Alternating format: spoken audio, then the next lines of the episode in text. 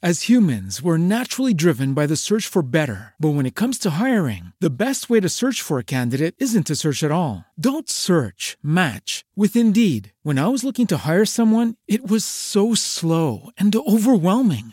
I wish I had used Indeed. If you need to hire, you need Indeed. Indeed is your matching and hiring platform with over 350 million global monthly visitors, according to Indeed data, and a matching engine that helps you find quality candidates fast. Ditch the busy work. Use Indeed for scheduling, screening, and messaging so you can connect with candidates faster. And Indeed doesn't just help you hire faster. 93% of employers agree Indeed delivers the highest quality matches compared to other job sites, according to a recent Indeed survey. And listeners of this show will get a $75 sponsored job credit to get your jobs more visibility at Indeed.com slash podcast. That's Indeed.com slash podcast. Terms and conditions apply.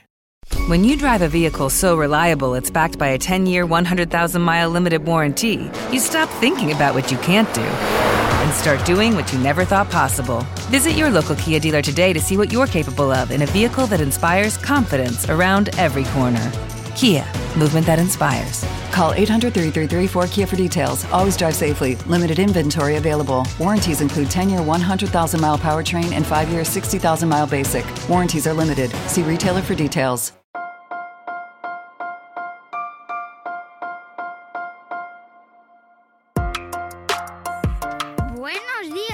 Días, Madre Esfera.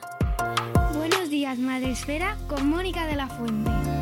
Buenos días, Madre Esfera. Bienvenidos un día más a nuestro podcast, el podcast de la comunidad de creadores de contenido sobre crianza en castellano. Ya llevamos, pues, no sé si creo casi siete años grabando este podcast y, son más de mil episodios donde vamos abordando temáticas, pues, que siempre creemos que merece la pena que conozcáis desde formas de afrontar la crianza hasta cuestiones de salud infantil, viajes en familia o el mundo educativo como, eh, bueno, el mundo educativo y un poco también mezclado con el mundo del cómic, eh, que ya sabéis que nosotros tenemos una sección mensual eh, y yo con estos cómics, donde hoy vamos a hacer aquí un poco de crossover, porque tenemos eh, por un lado, vamos a hablar de un cómic, pero además vamos a hablar del mundo educativo. Así que mm, cada día un reto diferente. ¿eh? Esto cada vez os enfrentáis a un podcast de una manera distinta y eso es lo que me gusta y, por eso mm, creo que merece la pena eh, seguir haciendo este Buenos Días Madresfera. Hoy tenemos con nosotros a una persona que dentro del ecosistema educativo de las redes sociales que he ido conociendo estos años, pues es un espécimen curioso, porque mezcla eh, varias de las cuestiones que desde aquí, desde Madresfera, nos atraen mucho. El- la divulgación del mundo educativo y además la faceta más artística y más mm, disfrutona eh, que, podríamos llamarla, que es el tema de los cómics. Él es Pedro Cifuentes, eh, al que seguro que muchos conocéis, que nos estáis escuchando por algunas de sus obras, y hoy nos visita por su, uno de sus últimos libros, su último libro, Un viaje por las letras. Este cómic en el que hace un repaso eh, por la historia de la literatura en formato de cómic, como hemos dicho. Buenos días, Pedro. Bienvenido a Buenos días, Madre Esfera. Hola, ¿qué tal, Mónica? Muchas gracias por la invitación. La verdad es que me apetecía mucho. ¡Qué bien! Anda que si me dices que no te apetece nada.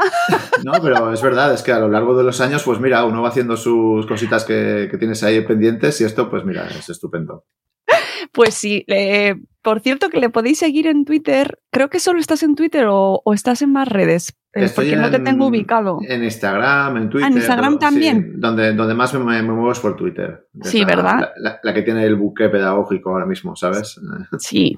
Eh, ahí es donde te tengo yo más controlado también, que es donde más estoy yo y por donde más te sigo. Y ya tenía yo también ganas de, de ficharte y aprovechando este lanzamiento, pues he dicho, es el momento de traer a Pedro aquí porque tienes una amplia trayectoria, Pedro. eh, y, y además eso, como bien decía antes, me parece que tienes una serie de condicionantes y de aspectos pues muy atractivos para hablar con nosotros y porque me parece que aportas desde diferentes aspectos cuestiones muy interesantes. Lo primero, enhorabuena por esta nueva criatura. Eh, ¿Cómo y, quién eres? Cuéntanos un poco quién eres y eh, cómo llegas a convertirte en, como mm, tenemos la bio en este libro, que, además agradezco siempre a los editoriales que me pongan la bio de los autores, que por cierto en los libros de infantil y juvenil no lo suelen poner, pero en este caso agradezco a HarperCollins que lo haga porque creo que los lectores tienen que saber quién está detrás de estas páginas, ¿no? De todas las páginas Helen. Pedro Cifuentes, voy a leerlo, ¿eh? antes de que nos digas un poco cómo has llegado a estar aquí. Es profesor de sociales en el Instituto de Educación Secundaria, Jaume I de Burriana, y dibujante de cómics educativos como este que tienes aquí que tengo yo en mis manos. Actualmente intenta compaginar ambas facetas dentro del aula, cosa que consigue incentivando entre su alumnado el sentido de la maravilla. Entre sus trabajos destacan las series Historia del arte en cómic e Instrucciones para salvar el mundo y podéis encontrarle en Twitter sobre todo como Crisp P. Amparo, Crisp Amparo, que es un nombre complicado de decir. Es un pecado de juventud, ¿sabes? Eh, ¿Cómo te diría yo? Es que cuando empezó todo esto de las redes sociales y tal, pues yo qué sé, éramos jóvenes inexpertos y Crispa era el nombre de la perra que tenía yo entonces y Amparo era la chica con la que estaba saliendo, que al final no me casé con ella, ¿sabes? Te estoy hablando hace lo menos, pues no sé, mi primer correo electrónico. Lo que pasa es que al final se queda así. Pero bueno, me encanta. Es un, es un, pecado venial de juventud, ¿no? Pero claro, se te queda ya Crispa Amparo para toda la vida, ¿no? Eh, Yo le intentaba, sí, le intentaba encontrar alguna relación porque luego me dicen, no, es mi nombre al revés o no sé qué. Pero bueno, bien, me gusta. Bueno, eh, Pedro, cuéntame un poco cómo llegas a convertirte en, profesor, primero profesor de, de, sociales, cómo llegas a determinar que tu, que tu rol está ahí y además cómo lo mezclas con esta faceta artística tan peculiar y que tanto te caracteriza. Uf, pues mira, yo aprobé las oposiciones de rebote, es decir, no, no era mi primera, mi primera vocación, por así decirlo. Yo venía del mundo del diseño editorial, del diseño de... Estaba trabajando en la universidad, en el gabinete de comunicación de la Universidad de Castellón, y no me había planteado la enseñanza. Mi mujer sí que es docente y al final pues me dijo, lánzate, tírate a la piscina. Opté por sociales porque soy, pues en fin, profesor de historia, ¿no?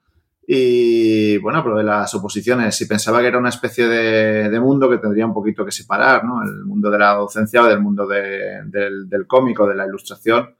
Y pues todo lo contrario. Ya la primera clase, siempre que digo lo mismo, pero es que es lo que sucedió. Era un tercero de eso, muy heavy en aquel entonces, muy complicado, pero en fin, yo me di cuenta de que lo que tenía detrás de mí era una, no era una pizarra, que era una viñeta gigantesca y a partir de ahí a, a trabajar de forma distinta, ¿no? Y sobre todo tratar de implementar esta forma que se tiene a aprender hoy en día, que es mediante lo visual, ¿no? Porque los chavales y las chavalas, pues, en fin, aprenden de una forma muy distinta a nosotros. Mm, eh, estás eh, profesor de la ESO, que seguramente habrá quien nos escuche que tenga a los niños muy pequeños y a, lo mejor le, le, pilla así como muy lejano, pero así población general, eso es estar como en Vietnam o algo así, ¿no? Bueno, a ver, yo qué sé. Yo no lo veo así, ¿eh? No, para nada, en absoluto. No, no, me alegro, gracias. Te digo que incluso... A mí me han pasado dos cosas educativamente. Lo primero que, que pienso que se tiene que hablar con, un poquito con, en positivo, ¿no? La mayor parte de las problemáticas que tenemos nosotros los docentes hoy en día no están dentro del aula, porque sí que nos preparan para eso y es nuestro trabajo y pues trabajamos con chavales, es estupendo y pues es lo que tiene, eso es muy intenso, pero es muy, es muy, muy, muy bonito, ¿no? Muy alentador. Y eso por un lado. Y luego, por otro lado, a mí también me ha, lo digo por el tema de, que otra cosa que ha condicionado también mi obra, ¿no? A nivel pedagógico, es la necesidad de comunicarme con mi, con mi pequeñajo, ¿no? Que tiene cinco añitos ahora, es un niño muy, muy, sano, muy saludable, pero yo, yo, yo veo que sí que es una generación distinta y creo que las cosas se van a entrar por, por medio de la viñeta, ¿no? Por lo que yo hago. Entonces, esos dos condicionantes, el tema de que la ESO no es Vietnam ni de broma, a veces es Vietnam, pero es intenso, ¿no? En el sentido de que es así a veces, luego de repente te ríes, tal. Yo los primeros días que empecé a trabajar, se lo decía a mi padre, ¿no? Claro, el hostelero de toda la vida, ¿cómo es posible que te canses tanto? Y digo, pues yo no lo sé, pero es que es muy, muy intenso esto. Una horita va para muchísimas cosas. Y al final es para lo que te preparan, ¿no? Es, insisto que no podría dedicarme a esto si no tuviera esperanza y no lo viera en positivo. Y eso de, que los chavales cada vez están peor, al final es nuestra brecha generacional, ¿no? La que está hablando, pero para, para nada. No estoy de acuerdo con eso que has dicho de Vietnam. Si acaso, bueno, pues, bueno. Otra, otra, historia. Me gusta mucho que lo digas, ¿eh? eh que además yo tengo, mi hija está ya en la ESO, con lo cual quiero pensar que, es, que, que, no es tan grave y además eh, entramos en esta etapa, y esto lo vivirás tú seguro más adelante, entras en esta etapa con esa mezcla de Dios mío, Dios mío, eh, ¿cómo vamos a afrontar esto? Pero se, es muy divertido, está siendo también, eh, bueno, muy gratificante, ¿no? Descubrir quiénes son las personas, en, en qué se están convirtiendo esos sí, seres humanos cuando, pequeñitos, ¿no? Cuando empiezan un poquito a mostrar su voz, ¿no? Y sus intereses y tal. Y de todas formas también, a ver, tampoco quiero yo pontificar, pero yo pienso que si el tiesto está bien plantado desde, desde el principio, es muy difícil que se tuerza, ¿no? Y si se tuerce, pues lo bueno, que también se lo digo muchas veces a los chavales, es que pues son jóvenes y si te equivocas, lo bueno es que tienes un colchón detrás que te va a ayudar a, a encarrilarte también, ¿no? Es, no están solos en el mundo y, joder, pues con 14, 13 años, si te, las cosas te salen mal al principio, no hay ningún drama, ¿no? A veces son muy autoexigentes ellos, yo, Dios mío, pues no sé, eh, espabila y ponte las pilas y tira para adelante, ¿no? Es lo que, lo que tienes que hacer y sobre todo piensa que no pasa nada porque te equivoques si sabes rectificar. Y me gusta especialmente esto que has dicho, este alegato, aunque no pontifiques, ¿no? Pero esta defensa de la adolescencia, precisamente porque como madre eh, de adolescente que está ya también en, las aulas, en eso, eh, a veces desde estando en Twitter, tú bien lo sabrás, se percibe como una, una amargura, ¿no? O una especie de, de, pesimismo en el mundo educativo con respecto a la adolescencia que como a mí como madre me apena, ¿no? Pensar que, que nuestros adolescentes están con profesores en general, ¿eh? no voy a, no, y precisamente por eso me gusta que lo hayas dicho tú sin haber mmm, eh, ahí puntualizado ese, punto, ese tema. Me gusta pensar que están en manos de gente que esperanzada, ilusionada. Sí, yo, yo eh, de verdad que pienso que es así, ¿eh? no, no, te voy a decir lo contrario. Lo que sí que es cierto es que en las redes sociales, sobre todo en Twitter, parece que cuando más ruido haces es, y más horrible está todo, mejor, ¿no? Pero bueno, luego en los claustros, pues siempre hay alguno que de una forma, otro de otra forma. Hay gente muy diferente conviviendo, pero todos tienen un objetivo común en general, ¿no? Y, y aprendes también muchísimo de la gente joven. Yo, que se supone que soy el pop estupendo que utiliza los cómics dentro del aula y qué bueno que soy, pues a esta misma semana me he quedado alucinado con una compañera mía de 24 o 25 años que acaba de empezar y le da toda la vuelta a lo que yo hago, ¿no? Es decir, entonces ese sentido de, de, de aprender siempre de las personas se, se, se, tiene que reivindicar, ¿no?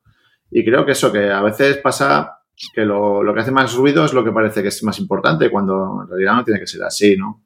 A mí me gusta pensar que todos mis compañeros y compañeras estamos por lo mismo, por empoderar al alumnado para que ese momento en el que llegan al primero de eso y tú los tienes ahí y se presentan y les preguntas qué van a ser, ¿no? Pues no te digan, no te dicen, yo quiero ser astronauta, yo quiero ser ingeniera, pues oye, es verdad, ¿por qué no lo puedo lograr, no? Lo peor que le puedo decir a un crío en clase es, no vas a ser nada en la vida, te vas a hundir y tal. Y yo creo que hay poca gente que hace eso, ¿eh? de verdad, creo que hay poquita gente. Eh, esperamos, esperamos entrando ya en materia eh, de, de, lo que nos ocupa, porque vienes a hacerte un umbral en condiciones, que es hablar tu libro. Sí, Aunque... pero lo que pasa es eso, que cuando le dejas a un profesor hablar de, de su trabajo, pues bueno, ya, o sea, al final no, muy mí, aburridos. Y a mí me encanta hablar sobre este tema porque me, me apasiona, ¿no? Y me parece que da para muchísimo y es súper positivo, pero es verdad que eh, aquí estamos para hablar de tu última criatura. Y, y, lo primero que te quería comentar era cómo osas, ¿no? Cómo te has atrevido a eh, profundizar en la historia de la literatura eh, con un formato o con un género considerado como un hermanito menor de la literatura, que es el cómic. Uf, pues es una pregunta que daría para varios podcasts, ¿sabes? Pero ¿Verdad? Bueno, sobre todo decirte que, que ese prurito de que es el hermanito menor a veces pues sí, pero no. En el tema didáctico, el cómic es que está muy condicionado por los géneros, ¿no? Por todo lo que se ha hecho, la producción, que si superhéroes, que si, pues no sé. Pero tratar de dar este puntito de explicar cosas con él, yo creo que es el caballo de batalla que tenemos ahora mismo, ¿no? Demostrar que sí que es verdad que es una herramienta didáctica potente. Y en este TV en concreto, tratar de sintetizar toda la historia de la literatura en 152 páginas parece una locura, pero claro, la riqueza que te permiten las viñetas y la narrativa gráfica es muy potente para lograrlo, ¿no? Entonces, en ese sentido, la cosa es así. Luego, por otro, pues meternos en esta aventura, pues a ver, a mí me lo propuso mi editora, Rocío. Eh, eran los meses de la pandemia, estábamos hablando también de hacer alguna cosita juntos y pues me tiré a la piscina sin saber muy bien dónde me metía. Y luego, pues claro, ha venido asesoramiento editorial en el sentido de tratar de consensuar alguna lista, de cómo enfocarlo. Pero lo que sí que teníamos claro era que tenía que ser una lectura de un lado multinivel, que se pudiera disfrutar por chavales a partir de 8 o 9 años y que el libro puedas volver a revisarlo más adelante para, en fin, lo que pasa, ¿no? Vas profundizando por este picoteo de autores y autoras. Y luego, sobre todo, que tuviera mucho del siglo XXI, es decir, que, que diera voz también a una presencia feminista femenina potente y, sobre todo, inclusiva, ¿no? Con, con voces que no han aparecido en, en, otros libros de historia de la literatura hasta el momento, ¿no? Y sobre todo en cómics. Es un poquito lo mismo que pasa con la otra serie que tengo, la de historia de España, de Despertaferro. Pues, en fin, hacía 42 años que no se había hecho una opción de cómics sobre historia de España, ¿no? De forma, digamos, rigurosa. En este caso es la primera vez que se hace uno sobre historia de la literatura pensado en este interés de los chavales y las chavalas por leer, por incentivar el gusto por los libros y, pues, en fin, yo muy humildemente creo que ha salido bastante bien. ¿No has recibido mm, en ese sentido críticas eh, con, eh, bueno, pues es una obra menor o eh, como porque lo o sea, rompe el espíritu didáctico el hecho de que vaya en este formato de cómic? Para nada, porque el TVO sí que te permite incentivar este sentido de la maravilla, ¿no? De, yo tenía muchas ganas, por ejemplo, de sacar a John Lone Silver y a personajes que aparecen y me lo he pasado muy bien. Sí que es cierto que la única crítica sí que me llamó la atención fue una reseña que hay por ahí de, un señor que, estaba enfadado porque consideraba que era un libro donde había muchas mujeres y que su hijo no se podía sentir identificado con las mujeres que aparecían en el libro y con las protagonistas.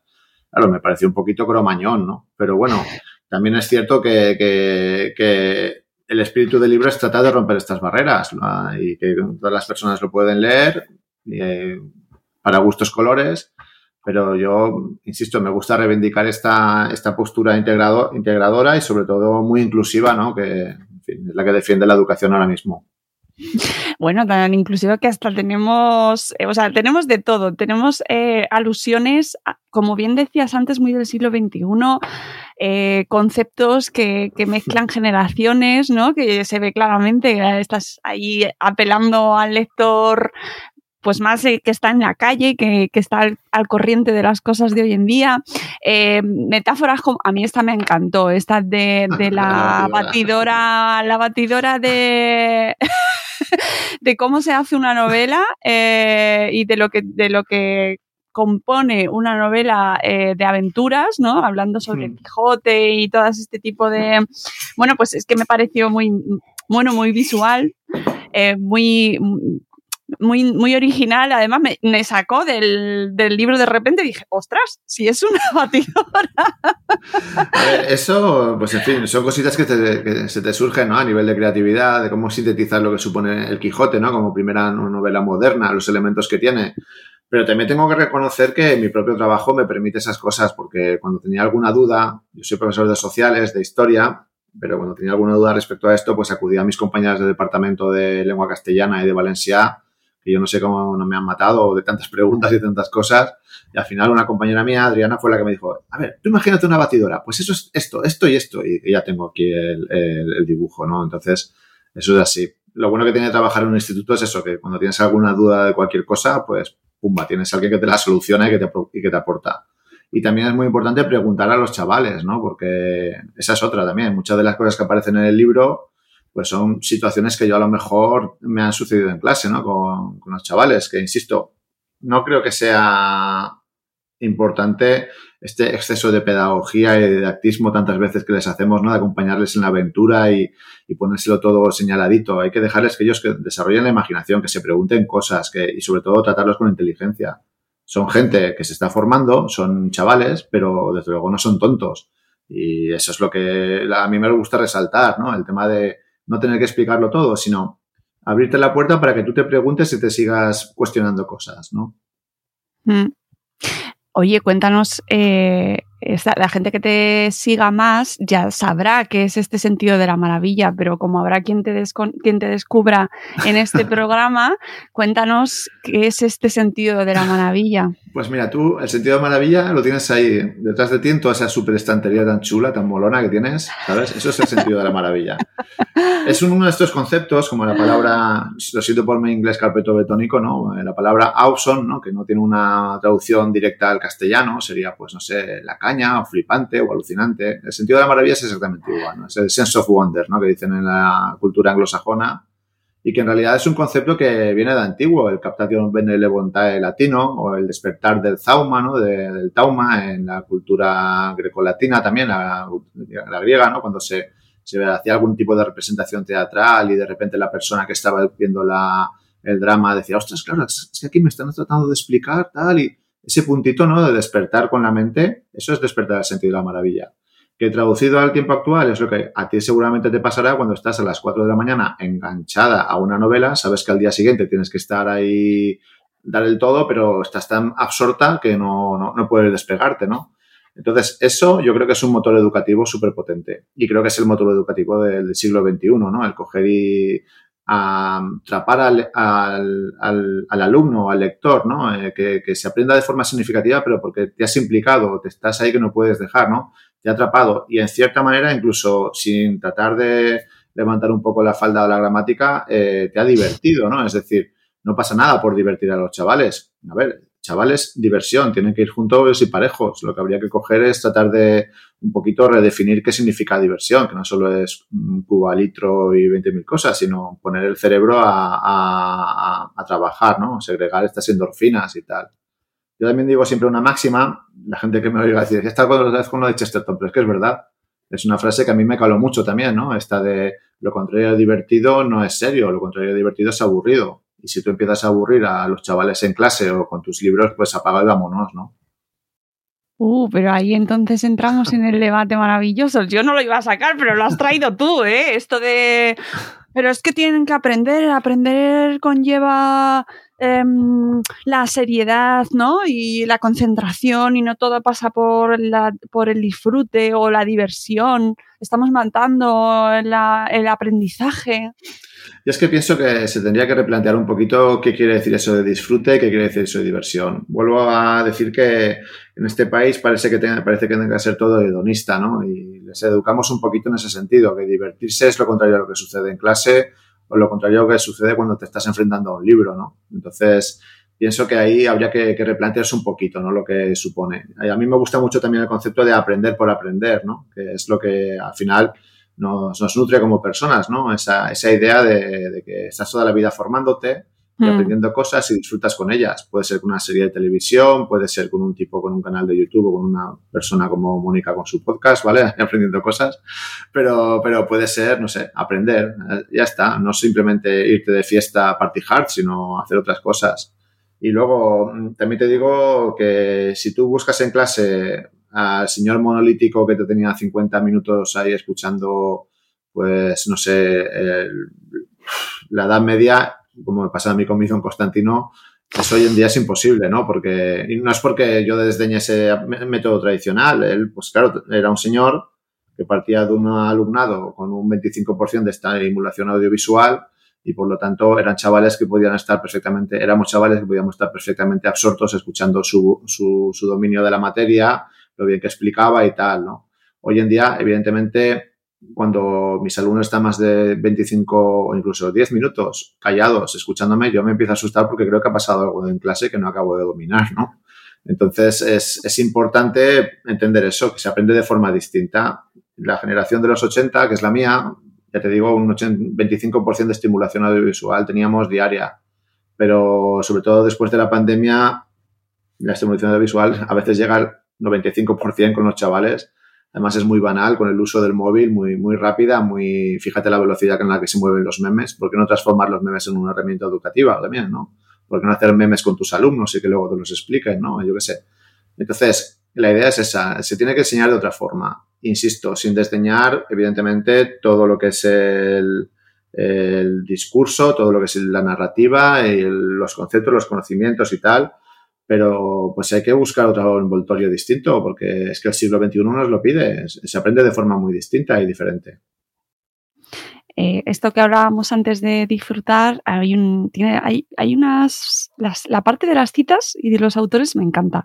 Me gusta muchísimo la selección que has hecho de frases y Oscar Wilde nos acompaña en una de las páginas y nos dice: Si no podéis disfrutar leyendo un libro repetidas veces, de nada sirve leerlo ni una sola vez.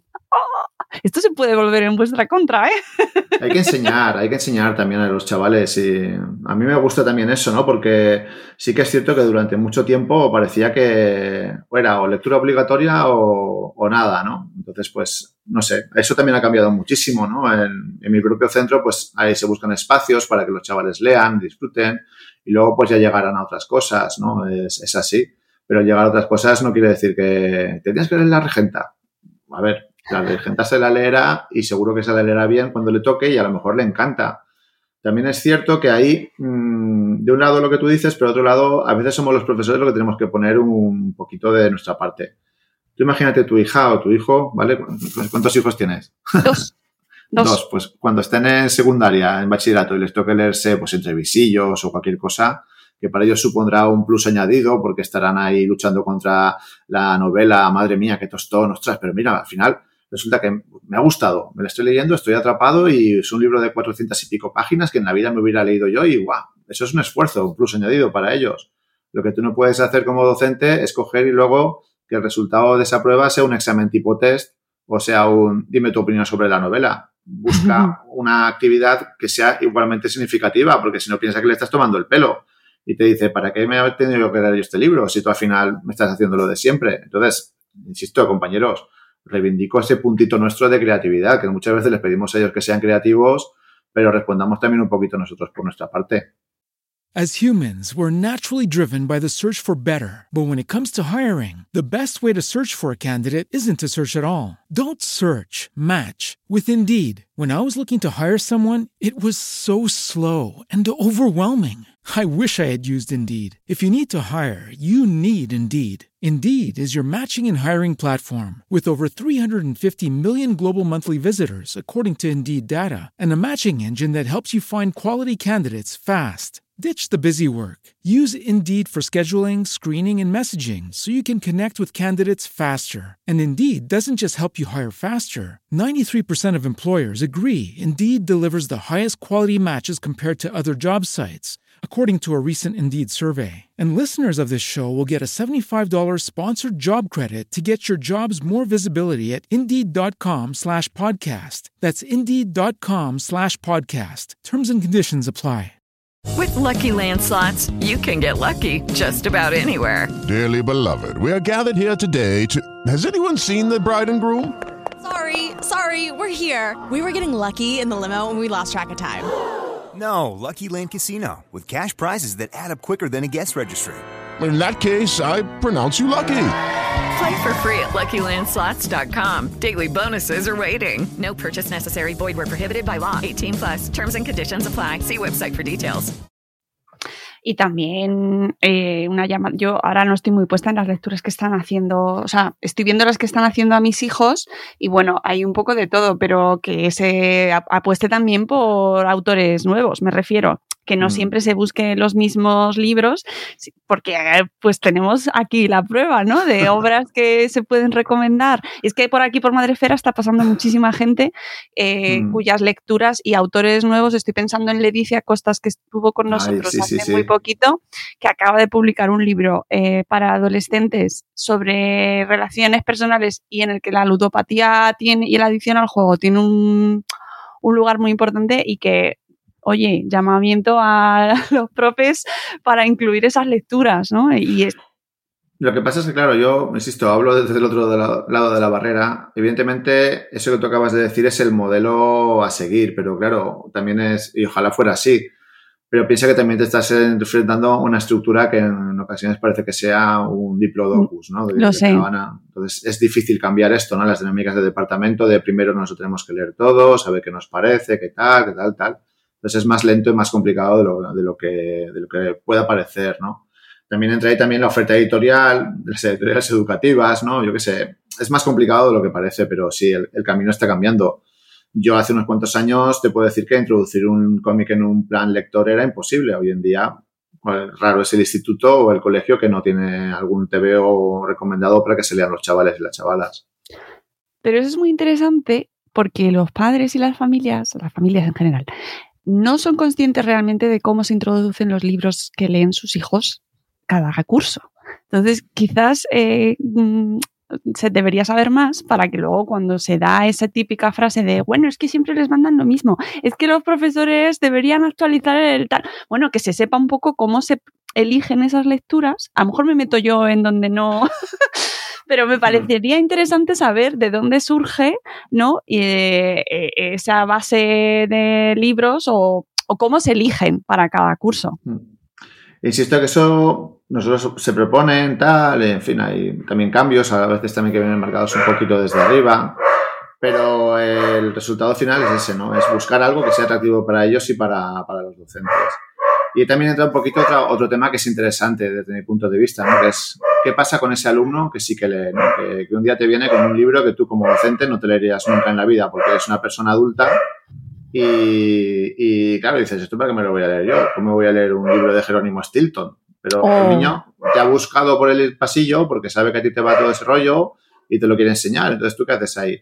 Lo desdeñas y le dices, pero por favor, ¿cómo te lees esto? Tienes que leer el libro que te hemos recomendado. O coges y yo, pues yo no sería capaz de hacer eso. Yo lo que hago es mentirles a veces, ¿no? Digo, ¿cómo te estás leyendo esta cosa? Vamos, les animo. Ostras, Blue Jeans, tal. Yo, evidentemente, no soy el público objetivo de esos libros, ¿entiendes qué quiero decir? Pero claro, se lo leen mis alumnos y, y para mí eso es un plus. Fíjate cómo está también la cosa. A lo mejor es un crío que tiene 10 o 12 euros a la semana de paga si tienes suerte o incluso menos y está ahorrando pasta para comprarse un libro. Lo que no puedes hacer es coger y decirle no te leas esa cosa, léete mi libro desde la regenta. ¿Entiendes? A partir de ahí, haz tu trabajo. Oye, pues este libro que te está leyendo, que es así como romántico, con una relación tóxica y tal, ¿sabes que esto tendría relación con tal cosa que la Celestina, por ejemplo, que lo estamos viendo en clase? Entonces, eso es lo que, lo que hay, ¿sabes? ¿Eh? Entrando eh, más en detalle en el libro y hablando sobre lo que leen nuestros pequeños, nuestros niños, nuestros adolescentes, nuestra gente joven y sobre aquello que queremos que vayan leyendo, que esa, también es otra cuestión. Em, sobre el cómic, y esto lo hablamos muchas veces en nuestro programa mensual, a veces se le ataca de ser como una lectura fácil, ¿no? Eh, ¿Cómo invitaríamos a las familias que nos escuchan o a los profes o docentes que no han introducido el cómic en, su agenda, ¿no? en, su, en su estantería de lecturas recomendadas para sus alumnos o, en las familias para sus hijos, ¿cómo les invitamos a que introduzcan, especialmente eh, este Un viaje por las letras, em, como, como, como lectura en sí? Es decir, para que no lo desdeñen. ¿Por qué no deberían desdeñar un cómic como obra literaria? Hmm. Es muy buena pregunta, la verdad. Yo, desde mi punto de vista, creo que son dos cosas diferentes, ¿no? Lo que es una, novela y lo que es un TVO, básicamente por la, la, narrativa y el lenguaje con el que están escritos, ¿no? Con el que están realizados. Respecto a esto, sí que me gustaría señalar que el TVO tiene una dimensión inclusiva que es muy potente. ¿no? Desdeñarlo porque parece que es más accesible, hoy en día me parece un poquito... Piensa que cuando tú te lees un TVO, eh, no sé, un Asterix, ¿no? Surge pues la propia narrativa de la historia, los elementos, por qué Uderzo lo ha dibujado así, eh, la composición, los detalles, la información también histórica que surge y tal, tal, tal, ¿no? Porque las viñetas no están. Entonces, en este sentido, sí que creo que la gran ventaja que tiene el TVO precisamente es esa, que es que son inclusivos, ¿no? Que cualquier persona dentro de sus propias capacidades los puede disfrutar. A partir de ahí, es cierto que es un medio que a lo largo de, sobre todo los 100 años que tiene como historia, ¿no? Como medio moderno, eh, está muy condicionado por los formatos y también por, por los géneros. Entonces, claro, hay gente que dice, no, es que estos solo son superhéroes, no, es que estos solo son eh, historias para niños. Yo lo que recomendaría es que se acudirá a alguna biblioteca y te dejarás un poquito asesorar, ¿no? Por lo que es el, cómic y bucearás un poquito y verás la, riqueza que tiene el medio, ¿no? Y también que, pienses que actualmente se están, bueno, hay una oferta brutal, ¿no? Yo creo que cada vez más, porque, en fin, funciona y funciona bien. Hay muchísima oferta de, libros juveniles y de, de cómics juveniles, pues oye, que te acompañen tus hijos o tus hijas, ¿no? Y a ver qué les gusta y que te lo leas y disfrutes también y sobre todo que te dejes un poquito asesorar por ellos. Me estoy leyendo esto, te veo, mira qué te parece, tal, ostras, sí. Te lo leas y lo disfrutes también, ¿no? Porque aprenderás muchas cosas y luego el resto pues lo pones tú. No te puedo decir lete Mouse o lete Watchmen o lete 20.000 cosas porque eso depende de ti, ¿no? Pero, pero bueno, como con todo, hay que salir un poquito de tu zona de alcanfor, que digo yo, ¿no? Sí. Y tratar un poquito de cambiar el, el chip. Lo de la zona de Alcanfor me gusta mucho. Y la taza que tienes en Twitter de las lágrimas de tus alumnos también. Sí. Esto es por la serie esta que he empezado a hacer ahora de sala de profesores, ¿no? De a ver a, ver a dónde nos lleva todo esto. Muy divertido. Esto que dices del formato y de lo, del cómic me parece, bueno, nosotros lo reivindicamos muchísimo. De hecho, mira, tengo aquí en la mesa, preparando para hacer otra entrevista, un cómic también, eh, pero dedicado a hablar, o sea, habla sobre la búsqueda del embarazo, ¿no? sí, sí, sí. Mira, eso lo tengo pendiente también en la pila, ¿sabes? Lo tengo ahí. Bueno, es gallina clueca, para quien, para quien no nos vea, gallina clueca, que estamos preparando el programa, así que pronto tendréis podcast sobre eh, un o sea, es que alguien que le puede romper la cabeza, ¿no? O los esquemas, como hablar una historia sobre eh, la búsqueda del embarazo, sobre infertilidad en formato de cómic, rompe ¿no? Eh, esquemas mentales que tenemos o que, puede tener el lector y ya te, te, deja un poco como, a ver, ¿qué me voy a encontrar? Porque ya tienes que cambiar la manera de afrontarlo y quizás eso, a lo mejor como si los padres o madres no han tenido esa experiencia lectora del cómic cuando han sido más pequeños, a lo mejor les cuesta, ¿no? Hmm. Entender por qué a sus hijos les mandan de repente para estudiar literatura un cómic. No, pero te impacta, ¿eh? te impacta. Yo respecto a lo que estás diciendo, creo que hay autores que han hecho también mucho por el colectivo, ¿no? Por demostrar todo esto. A mí, en las formaciones que hago para profesores o tal, siempre pongo las seis viñetas de arrugas, ¿no? De Paco Roca, en las cuales sin ningún tipo de palabra expresa lo que es el Alzheimer dentro de la cabeza de una persona. Y siempre pongo el mismo ejemplo. A mí me costaba mucho entender, ¿no? Lo que le estaba pasando a mis abuelos, ¿no? en la cabeza porque no lo pero fue leerme arrugas esas seis viñetas y lo entendí perfectamente, ¿no? Por medio del TVO. Y sucede pues muchísimo, ¿no? El tema de que te permite también expresar cosas de una forma distinta, porque también te apela mucho a la parte artística, a la parte emocional cuando estás leyendo y lo hace también bastante más asequible, ¿no? En fin, insisto, buscar TVOs porque si no sois lectores habituales, algunos los cambiarán la vida no quiero que se me vaya la parte artística, que la has mencionado y es fundamental en, este libro, aunque sea un repaso por la historia de la literatura, un viaje a través de la historia de la literatura, nunca mejor dicho, porque es un viaje absoluto, eh, el, arte aquí está mm, Pedro, totalmente relacionado. Es que hay, de hecho, hay viñetas que, son reproducciones prácticamente de hmm. cuadros. Mm, totalmente. Eso es una cosa que también lo empecé a trabajar con la historia del arte en cómic que tengo con Despertaferro. Y básicamente, pues la he seguido con la otra colección que tengo sobre sostenibilidad o estos. Porque muchas veces lo que nos pasa es que creemos que las cosas son algo, compartimentos estancos, ¿no? Cuando en, realidad, en realidad no es así. Yo, por ejemplo, con el Renacimiento, pues imagínate, ¿no? A Quevedo en pleno barroco eh, hablando con Velázquez y escuchando música de tal ese, ese prurito, ¿no? De, que las cosas están intercomunicadas, me gusta resaltarlo en el TVO, ¿no? En los TVOs, ¿no? Para que los chavales entiendan que, no es algo que ha surgido ahí, sino que hay un contexto social donde la gente pues habla y el, arte pues es un reflejo de todo esto, ¿no? Eh, insisto, para la gente que no nos vaya a ver, luego lo vamos a subir en YouTube. Este episodio lo tendréis en YouTube también para que podáis. Pero es que, claro, esto nos pasa también en eh, yo con estos cómics, que cuando hacemos alusión a viñetas, pues hay que mandar a la gente a que luego vaya a verlo a YouTube. Pero eh, estas páginas, esta doble página en concreto, me estuve un buen rato precisamente enfrascada. Sí viendo los detalles y, pensando, ¿no? Eh, el cuadro en el que, al que nos estabas llevando mm. y que yo invito a la gente a que se sumerja precisamente en este libro porque tienes diferentes bueno, pues que están, hay muchas cosas escondidas ahí. Claro, es que en concreto con esa viñeta, pues tenía el hándicap de que yo veía que se me comía el tiempo y tengo que situar al lector en lo que es una ciudad medieval o una ciudad moderna, ¿no? Entonces, pues qué mejor forma que reproducir un cuadro de Peter Bruegel el viejo, ¿no? Y meterlos en el ajo, ¿no? Ahí en pleno una plaza con la gente interactuando, jugando, saltando y haciendo todo, todo eso, ¿no? Que, insisto, es lo que te decía también al principio, ¿no?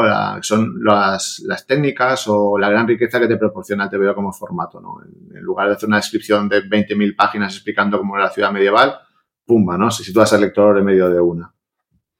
Eh, eh, ¿Te ha costado mucho el proceso del trabajo eh, de... Uy, te ríes. Sí, sí que me ha costado. Yo le, yo le, a la editora, a Rocío se lo dije, ah, pues me tiro a la piscina, pero luego cuando estaba empezando a diagramar, yo soy mucho de coger y mi mujer cualquier día me echará de casa, pero bueno, no me he echado todavía por dibujar. Empiezo a hacerme, hay gente que lo hace de otra forma, ¿no? Que pues te coges una libreta, empiezas a esquematizar y todo tal. Pero yo no, yo a lo mejor es porque hago lo mismo en clase con las pizarras, me cojo una ristra de papel blanco, la grapo en la pared o la pego y ahí empiezo a hacer mis, mis maquetaciones y tal, ¿no? De toda la página, estoy aquí, estoy allá, y ahí pues me faltaban páginas por todos los lados. Era una cosa, ahora como sintetizo esto, tengo que quitar a este autor, tengo que hacerlo de tal forma. Entonces el, proceso ha sido laborioso y ahí pues mucha charla también con la editorial de por dónde deberíamos ir y sobre todo conforme llegabas al siglo XX, porque claro, el siglo XX y XIX de repente se centrifuga, empiezan a aparecer autores y novelas por todas partes y digo, me quedan 30 páginas. Con solo decirte que no sabía muy bien cómo sacarlo, ¿no? Pero bueno, al final se, ha conseguido, ¿no? Eh, al principio estaba planteada la hora para, para, menos, eran 140 las que íbamos a sacar y al final han sido 152 porque no había forma de hacerlo de, forma distinta. Y luego también porque mm, el final y el resultado final de la experiencia vital de las dos protagonistas, ¿no? Que son eh, María e Isadora, son muy diferentes. Una que nunca ha leído un libro, otra que es lectora compulsiva, pero que el siguiente paso es el que da en la novela, ¿no? Entonces, perdón, en el libro. Entonces, eh, la, quería que fuera significativo al final, ¿no? Tener suficientes páginas al final como para poder contar un poquito lo que les pasa después de, realizar el trabajo y cómo enfocan su vida a partir de ese momento, ¿no? Lo que hace una y lo que hace la otra. Entonces, estoy contento porque todo el mundo sí que me dice que, es muy chulo el libro porque es que al final es precioso. Y yo, pues, pues no sé. estoy contento con eso es verdad, sin querer yo destripar, porque esto lo tiene la gente, cada uno tiene que descubrirlo, pero es verdad que además no me lo esperaba, fue como, ¡ay! Mm, ¡Qué bien! no me esperaba ese, esa... Se van dando pistas a lo largo del, libro, pero claro, es el tema de que sorprendes al lector, ¿no? Con algo que además es muy orgánico y pues, sobre todo muy de, lo que tienes hoy en día en clase y hay que vivir las cosas con naturalidad y, digamos, hablar desde el siglo XXI. Eh, ¿te, has, ¿Te ha costado o te has dejado a alguien y has dicho para, otro, para otra edición, para otro volumen? Hombre, sí, es una cosa que a veces es dura, ¿no? Yo, por ejemplo, me hubiera gustado más hablar de, de la regenta, pero claro, Madame Bovary nos parecía como más dramático en ese momento de, de, que están también la, Jane Austen y toda la cosa esta, ¿no? Y la campiña francesa, y la, sí, es muy divertido. Son, son situaciones que a lo mejor dejas un poquito ahí, ¿no? Pero, pero bueno, al final ha quedado bastante equilibrada la cosa. Mm, seguro que te escribirá luego, ya cuando vaya teniendo más recorrido, te escribirá la gente diciendo: No he encontrado al Señor de los Anillos. bueno, o sea, pero aparece Tolkien, sí que aparece Tolkien por ahí, aparece en una trinchera en la, Primera Guerra Mundial. Es que, claro, es, intentas hacerlo lo mejor posible. Claro. Yo estuve caldeando, estuve caldeando un poquito el ambiente antes de sacar el TVO porque también me gusta difundir materiales por, por internet, ¿no? Para que la gente se los descargue. Yo creo que es una de las cosas más chulas de mi trabajo, ¿no? Esto de sacarte un libro o proponer un póster o algún material para que luego otro compañero o compañera en su clase lo, lo convierta en algo totalmente diferente, ¿no? Eso me encanta. Entonces lo que hice fue difundir un póster donde estaban todos los personajes que aparecen en el libro, citados y autores y autoras. Eh, citados, dibujados, ¿no? Eran como cerca de 200 personajes, ¿no? Y ponía, leer es una aventura. Entonces, claro, ya de un lado lo hice por eso, para que la gente tuviera este background. ¿Y qué nos va a poner Pedro ahora? ¿Esto para qué será? ¿no? Y acompañar un poquito el libro, pero luego para decir, joder, sí que he metido gente aquí, parece mentira, ¿no? Y quedarme con el eso de que había suficiente, suficiente pozo pero evidentemente se queda mucha gente fuera. Me hubiera gustado también sacar a Dickens también, ¿no? Luego lo leía y decía, tío, no ha sacado a Oliver Twist, pero bueno, ha sacado a un chaval que está vendiendo periódicos ahí. Sí, se hace alusión ahí un poco más o mm. menos, ¿no? sí. Eh, es que es muy difícil. es complicado. Claro, es muy, muy complicado.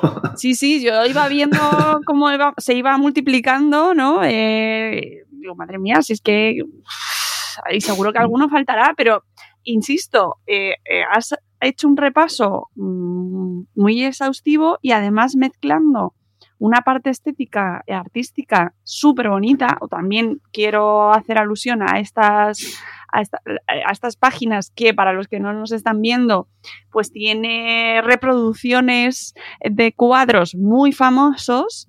Hmm. Eh, me, combinándolos con la, el ambiente de la época, ¿no? De lo que se estaba viviendo. Sí, la, revolución industrial. Hmm.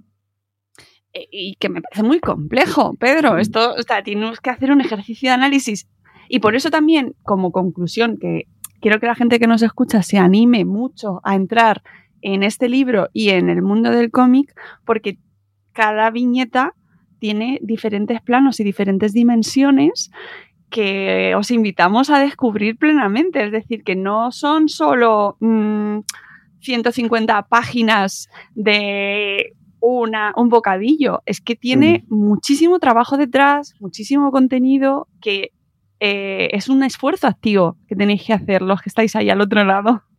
Sí, a ver, yo tampoco quiero parecer pedante, pero a mí una figura que me parece muy reivindicable es la de Humberto Eco, ¿no? Como uh. La gente lo conoce sobre todo por el nombre de la rosa, que yo creo que también es el, el, un modelo a seguir, ¿no? No digo porque mi libro sea el nombre de la rosa ni de coña, vamos, imposible. Pero sí que es cierto que ese libro, en cierta manera, mmm, y bueno, y todas las, la obras de ficción que tiene, ¿no? Eh, representa un poquito lo que yo he tratado de conseguir un poco con, con esto, ¿no? Él no diferenciaba entre alta o, baja cultura. Él diferenciaba entre cultura bien hecha y cultura mal hecha, ¿no? Y creía que, que un libro era un buen libro cuando cumplía las expectativas de, del lector, ¿no? Y que si el lector podía encontrarse con una novela como la suya, que era, se podía entender como una historia de detectives, como un retrato coral de una época, como una tendencia filosófica, hay diferentes niveles ahí que depende de tus capacidades y tus intereses, pues se conjugan y hacen que, tu cerebro se lo pase bien y lo disfrute, ¿no? En este sentido es lo que yo he buscado también con, con esto y que además busco con todos mis tebeos, ¿no? Que tú lo puedas entender de una forma liviana, divertida, que luego puedas profundizar en este cuadro, en esta imagen, que puedas ver todo lo que hay detrás, que te maraville la síntesis de... Y es lo que creo que, que, que agradecen sobre todo los chavales que lo leen, ¿no? Porque que ven que hay mucho trabajo detrás, pero luego pues que no, insisto que no me gusta tampoco la expresión, no, insultas a su inteligencia, es decir, les, les abres un poquito la, la puerta para que ellos busquen más, ¿no? Busquen más cosas creo que eso es algo que se tiene que reivindicar, ¿no? El hacer las cosas bien, multilectores y tratar de, abarcar el máximo posible de gente y que la gente lo pueda disfrutar conforme sus capacidades. Mm. Eh, es una invitación absoluta a, a dejarte sorprender, a dejarte, bueno, a, pasar un rato sin saber muy bien, o sea, dónde vas a caer, porque efectivamente, como bien dices, eh, depende mucho de tus capacidades, de tus intereses, de tus lecturas eh, previas, ¿no? De tu universo propio, de tu experiencia, eh, pues tendrás bueno, le sacarás un partido, le sacarás otro, pero lo que está claro es que incluso los que tengan los lectores más jóvenes, pues ya se divertirán con la historia en sí, porque ya solo el hecho de seguir a las dos protagonistas, pues lleva ese recorrido, ¿no? Y ya te has encargado de que tenga su propia línea. Hmm, totalmente. De hecho, es que me lo, decía también una compañera de departamento de lengua, ¿no? Que es un libro que sabe que su hija se lo va a leer muchas veces porque siempre descubrirá cosas nuevas. sí, eh, aquí en casa que tengo lectores de dos edades, eh, se lo leerán los dos y seguro que cada uno eh, lo entenderá de una manera que es, es, algo que de hecho pues en todos los libros pues intentamos que pase, ¿no? Que sean lecturas que, que, que, cada uno sacará algo diferente y que se lo pasen bien sobre todo. Eso es lo más importante. Pedro, próximos proyectos, que sé que hay que darle recorrido a este, pero... Hombre, estamos trabajando ya en una segunda aventura parecida con, con Harper, pero no, no, puedo dar más spoilers porque, en fin, esto también fue sorpresivo. Un libro sobre literatura, ¿no? Pues va a ser una cosa así. Y luego tengo también el, el, segundo volumen de, de, la historia de España con Despertaferro, que saldrá el año que viene. Y también saldrá Arte Barroco, que es el, oh. esto es un no parar, el tercero de, de historia de, de, historia del arte y luego el tercer volumen de la colección que tengo sobre sostenibilidad. Ahora ya estoy básicamente a media jornada del instituto porque esto es un boom que me ha pegado en la madurez. Yo no esperaba a estas alturas convertirme en dibujante de cómics. Y también os digo una cosa que siempre lo digo, ¿no? Tuve un pequeño susto de salud al principio porque, claro, yo pensaba que tenía 18 o 20 años y pues, venga, va, a dibujar. y me, tocó con mi peque pequeño recién nacido y tal, y ahora como me coordino y pues sé que de vez en cuando hay que frenar, hay que organizarse y hay que plantearse las cosas de otra manera, pedir ayuda también, ¿no? es lo que hice yo, buscar un poco de asesoramiento para que alguien me organizara un poco la vida, de cómo... Entonces ahora trabajo menos, pero me conde mucho más, ¿no? Y saco más obras y más TVOs al cabo del año por eso, porque soy bastante más organizado de lo que dice mi librería, ¿sabes? Pero bueno, bueno las librerías... En fin, yo no fiéis de quien tenga una librería exactamente perfecta y muy ordenada. Sí, sí, para nada, totalmente. Totalmente, es falsa. Yo lo siento, pero no puede ser, eso no es real. Oye, pues eh, qué bien, eh, es una maravilla saber que tienes tantos proyectos ahí que los vamos a disfrutar. Enhorabuena. estoy contento, es, un momento muy dulce, la verdad, pero, pero sobre todo, como decimos por aquí, con, en, un poco de trellat, ¿no? con un poquito de sentido común. Eso los gallegos dirían el sentidiño, ¿no? Con un poco de sentidiño. Muchísimo mejor. Sí, y, un buen fisio, una buena fisio para... No, y que bueno, que también hay que saber qué decir que no, porque al final, mira, no sé, a mí me, me quemaba mucho en el tema, ¿no? De no poder dedicarle a mi pequeñajo todo oh. el tiempo que necesitaba porque estoy dibujando, pero, y si no con las clases, y si no con... Pero al final hay que buscar ese equilibrio y lo primero es, ahora cuando llegue, que llegará a las tres y pico, pues a jugar un ratillo, luego vamos a un taller de lectura muy chulo que hay aquí en Burriana, en, donde vivo, y después, pues mira, el fin de semana para él y para, para, la jefa. La jefa, además, es la jefa que está que dice, no sé qué es eso así, ponlo de otra forma porque... Pero bueno, al final es así. Hay que admitir las cosas.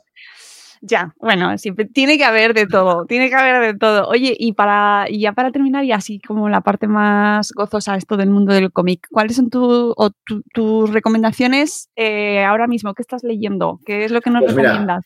lo que estoy leyendo lo digo porque yo tengo toda la colección en varias ediciones, pero esto que le acaba de publicar Steve que es el recopilatorio después de cerca de 10 o 15 años sin aparecer en castellano con actividades de Calvin y Hobbes, si sois padres, vamos, y madres, es que pienso que, hay que leerlo, pero ya, tirarse de forma, vamos, si tienes que comprar estas navidades es este libro, ¿no?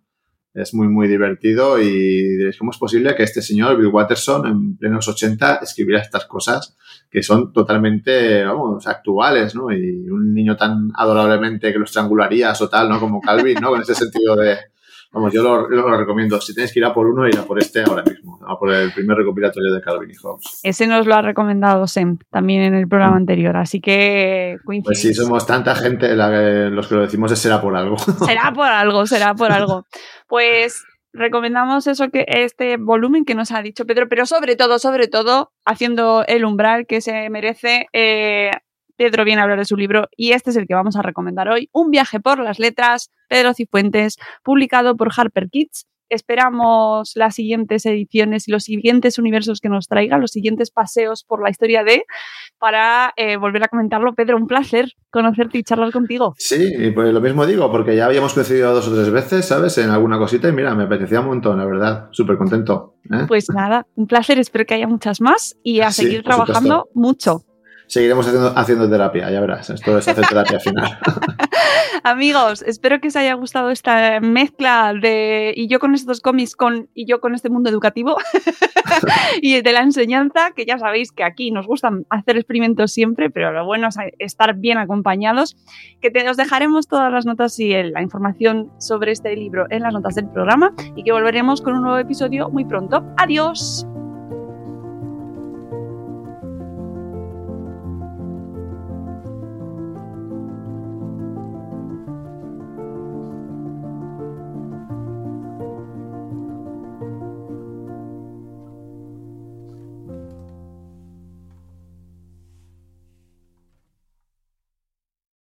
As humans, we're naturally driven by the search for better. But when it comes to hiring, the best way to search for a candidate isn't to search at all. Don't search, match with Indeed. When I was looking to hire someone, it was so slow and overwhelming.